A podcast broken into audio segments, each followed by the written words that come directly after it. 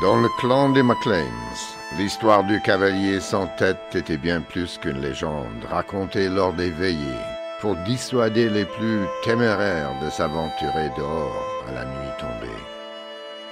Pour ceux qui oseraient défier la pénombre, un spectre funeste apparaîtrait, monté sur un monstrueux destrier, et les emporterait pour un voyage sans retour. Aucun des MacLeans qui l'avaient aperçu n'en avait réchappé. Ce cavalier décapité était connu sous le nom de Hugh à la petite tête. Ancien guerrier, Hugh avait rencontré son destin sur un champ de bataille, sous la forme d'une puissante épée, qui lui avait escamoté la partie supérieure de la tête. Pas tout à fait mort, mais pas non plus très vivant. Il était depuis coincé entre les deux mondes, condamné à livrer des malheureux à la grande faucheuse. Une nuit, l'un des membres du clan MacLeans, Andrew, enfreint la loi familiale. La soirée avait été bonne chez les voisins Faircloud, à entonner des chants traditionnels entre amis, au point que la nuit était déjà très avancée quand il entreprit de rentrer à pied. Alors qu'il cheminait dans la forêt, il entendit le galop d'un cheval se rapprocher.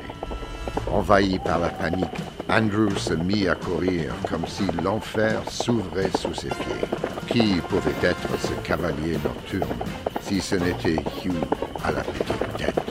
Il pouvait presque sentir le souffle du cheval maudit sur son cou, alors que la main ferme du cavalier sans tête tentait de le saisir par le collet. Andrew fut plus prompt et parvint à s'accrocher à la branche d'un arbre. Alors que le cavalier tête le tirait par le col avec une force diabolique, le bras d'Andrew tenait bon, mais sous la pression, le tronc se tordait dangereusement. Alors que l'arbre ne tenait plus qu'à une racine, et la vie d'Andrew à un fil, le jour commença à poindre à l'horizon.